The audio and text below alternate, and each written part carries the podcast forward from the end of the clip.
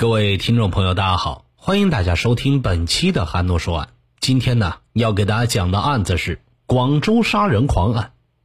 闲言少叙，开始咱们今天的案子。我想大家应该都知道，香港很有名的雨夜屠夫林过云吧？我们现在说的这个是广州的，和香港不远，也有这么个雨夜屠夫，残忍程度有过之而无不及。内地地大物广。侦破起来比弹丸之地的香港难度大得多，这也是很多连环杀人案在犯案初期很难被抓到的原因之一，因为地方太大了。一九九零年二月至一九九四年九月，广州市连续发生了十九宗强奸杀害女青年案件，其中有十八宗碎尸抛尸于野外的案件，这也是建国以来广东省从未有过的。在全国也实属罕见，国内外传媒大加报道，相互炒作，传说广州市区魔鬼杀人谣言四起，广东省公安机关因此承受了很大的压力，面临着严峻的考验。根据现场勘查分析，死者均为年轻的女性，推测多为外地来广州的女青年，其中啊有些可能是暗娼。死者均被扼颈、勒颈窒息而死，大部分尸体用大小相近的麻袋包装，分别用小四轮货车运载。抛尸地点多为偏僻的路旁或者就近的垃圾堆里。案犯的杀人手段、包装尸体用的物品、制器方法都十分相似。此系列案最早发生在一九九零年二月中旬。一九九零年十月，在第四宗系列案件发生后，引起了省公安厅、市公安局领导的高度重视。市公安局很快成立了专案领导小组，由局长郑国强任组长，尹科文副局长，刑侦处莫处长任副组长，将此案列为全市的头号必破案件。研究确定了侦查方向，全市各级公安机关，尤其是珠海区、天河区。东山区的公安民警按照市公安局的部署，实行各种手段一起上，采取了调查摸底、审查可疑对象、设卡堵截、巡逻伏击、刑事技术、取证签订、情报资料检索及技术侦查等措施，做了大量的艰苦和深入的细致工作。其侦查时间之长，工作量之大，出动警力人数之多，那也是前所未有的。珠海区分局先后三次制定了专门侦查方案。第一次方案从刑警大队和有关派出所抽调三十名公安民警组成专案组，以夜间侦查为重点，在各个交通要道设卡，检查经过区内的小四轮货运车。第二次方案将专案组人员增加到六十人。对全区近年来有流氓、强奸前科的劳改、劳教释放人员进行重点的调查。第三次方案将专案人员增加到一百人，全面出击。仅在新窑镇开展地毯式调查摸排，可疑人员就有三千二百六十多人，排除重点线索六百多条，他们一一查清，同时。还抽调其他警力，在全区夜间设置五十多个查车的哨卡。各派出所在工作中发现了一批可疑对象，从而破获了其他刑事案件八十六宗，其中包括两宗不属于此系列案的杀人碎尸案。全市排除并由市局刑侦处抽样的侦查或追捕可疑对象多达四十六名。还为东莞市、惠州市抓获两名强奸杀人碎尸的犯罪嫌疑人。为了广泛的发动民警、居民参与查办此案和提供有价值的线索，市公安局刑侦处于一九九二年三月初专门印制了三万六千多份附有犯罪包装尸体麻袋的彩色插图紧急协查通报。发到每个专区民警的手里，要求民警、治安队员参照通报所列的凶犯可能具备的条件，在辖区内逐家逐户、逐个单位的上门开展摸排工作，同时结合巡逻伏击、堵截设卡、上路查车，从中发现用麻包袋包装物体抛弃路边或水塘的可疑人员。为了查清装尸体的麻包袋的产地，刑警们走遍广东、广西、湖南、湖北省有关粮食部门及麻纺厂三千八百多个。在调查装尸体麻袋内大米产地的过程中，提取四千六百多家私粮店的米样，到农科所进行研究、鉴定、对比和取证。刑侦技术人员还提取收集了十三名死者和凶犯遗留下的证物，不仅配合侦查部门为凶犯画出了一幅模拟的画像，还在医学研究部门积极的配合下。通过 PCR、DNA 等技术查出案犯的血型，为查明死者身份而检查档案指纹一百六十八万六千份，从而查明到了两名死者的生源。全市公安机关联合行动，开展并侦查，做了大量有价值的工作，为最终抓获和认定犯罪嫌疑人打下了坚实的基础。从一九九零年二月至一九九二年五月，在全市大规模的多警种联合侦查中，每个关键环节都由各级领导亲自把握、亲自决策。在这期间，由市局领导主持研究，对一些重点嫌疑对象开展侦查的会议多达三十二次。所有女尸系列案的抛尸现场，全市各级公安机关的领导都亲自指挥和勘查。并专门邀请北京市公安局的高级工程师罗宇运使用测谎仪对犯罪嫌疑人进行测试。事实证明，测谎的结论是符合实际的。将此项技术应用于刑事侦查实践，在广东省公安机关尚属首例。一九九二年七月，广州市公安局通过深圳市公安局刑侦处得悉，六八零七部队驻军战士。张启德杀人割乳房、挖女尸下阴的情况，刑侦处即与部队联系，协同到河南省等地追捕抓获张启德。虽然证实张启德不在广州市作案，但对此类案件的凶徒增加了新的认识，同时更加十分注意发挥侦查基础业务的作用，把新科技运用到侦查实践的工作中去。专案组经过研究分析，第一，根据在珠海区发现的几具女尸地点均在比较偏僻的地方，不熟悉地形的人难以达到情况，推断案犯现在或者过去可能在珠海区新窑镇工作生活过，应重点在新窑镇排查嫌疑对象。第二，根据女死者穿着打扮。近似暗娼的情况，推断出案犯有流氓、嫖娼、调戏妇女的行为，应当在全市范围内根据案犯特征进行排查。二十到四十岁之间有犯罪前科的嫌疑对象。第三，根据案犯专门杀害暗娼及其割女死者乳房、外阴，用物品塞口、塞阴道、肛门的情况，推断出案犯有性变态行为和报复、仇恨女性的心理。应当在全市的精神病医院或者专科门诊调查了解这方面的精神病人。第四，根据案犯抛尸的地点比较偏僻，具有多个抛尸现场有类似零点六吨小汽车车轮痕迹的情况，推断出案犯会驾驶汽车，并有夜间使用汽车等条件。应在全市范围内对零点六吨小汽车的车主和使用者进行调查。从中查出嫌疑人。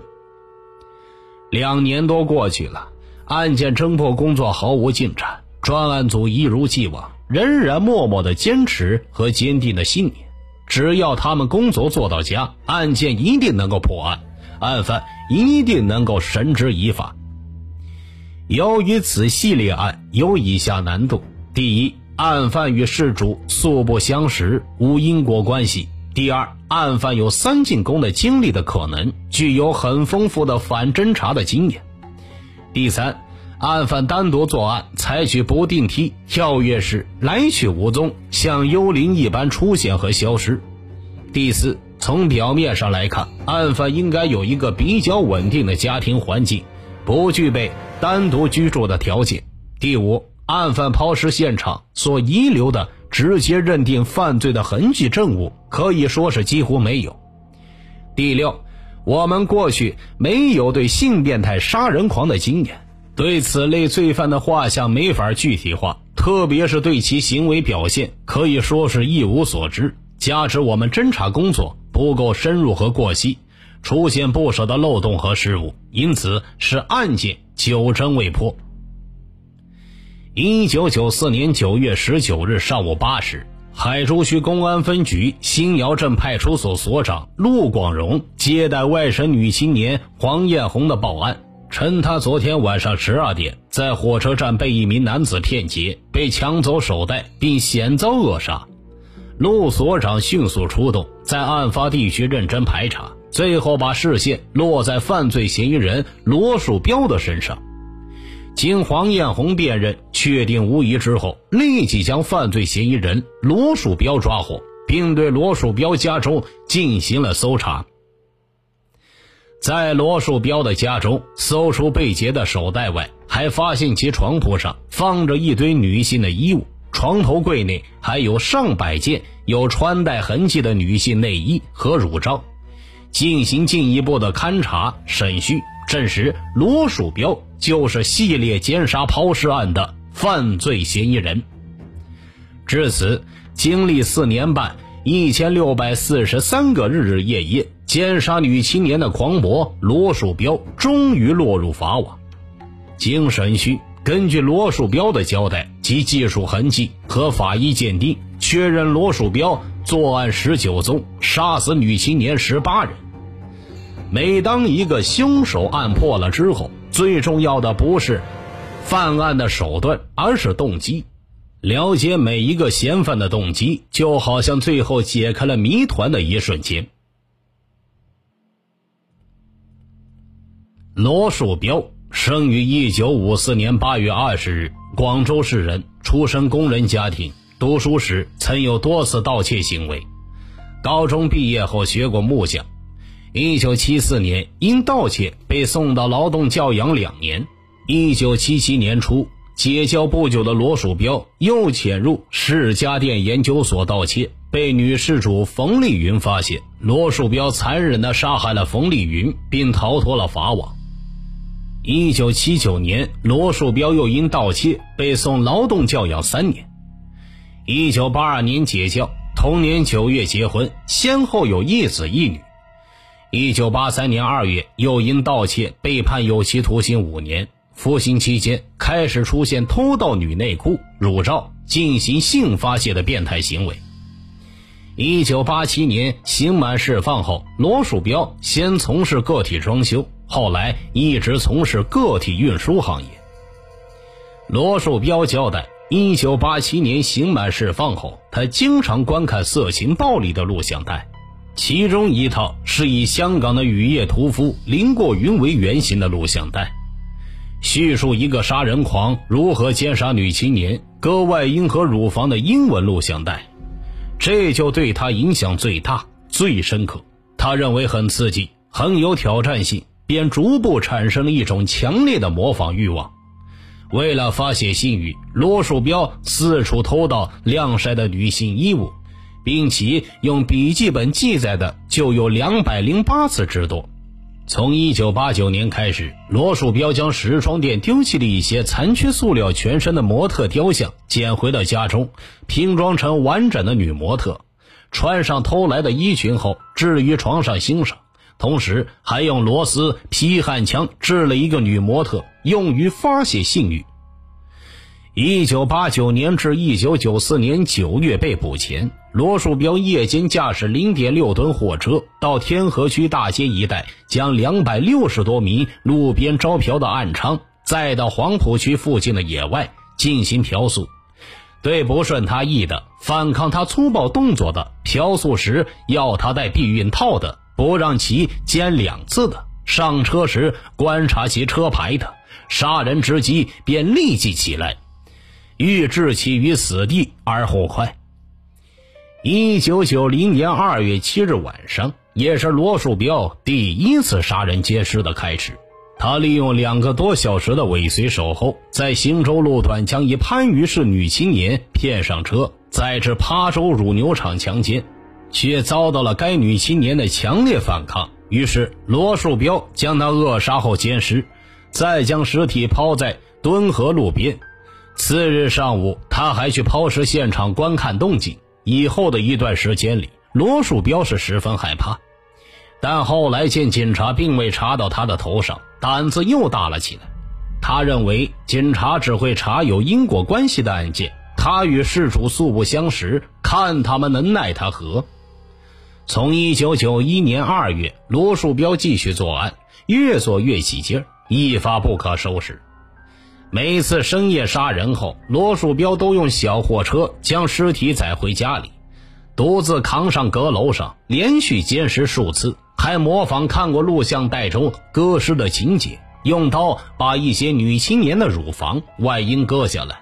烘干之后继续玩弄发泄。尸体则分别用这麻袋、油桶、木箱包装好，任凭对新窑镇的地域熟悉程序，采取串横向走偏僻的路线，在下半夜驾车绕过公安民警的哨卡和检查岗亭，抛尸于野外。有一次，罗树标用木箱装好了一名女青年的尸体，准备到外面抛弃时，被妻子刘美婷发现。他对刘美婷谎称是发生交通事故撞死人了，从而蒙骗了其妻子。罗树标的自我供述：他作案得手之后，心里有一种达到随心所欲、飘飘然的畅快感。并在有的受害人的阴道、口腔内塞入了内裤、袜子，故意让自己精液留在里边，看看警察有无能力查出来，要与公安局玩一场死亡游戏战。作案之后，罗树标每次都将女青年的体貌特征、衣服样子、奸淫经过和自己的感受以及抛尸的过程都详细的记录在笔记本上，供日后欣赏回味。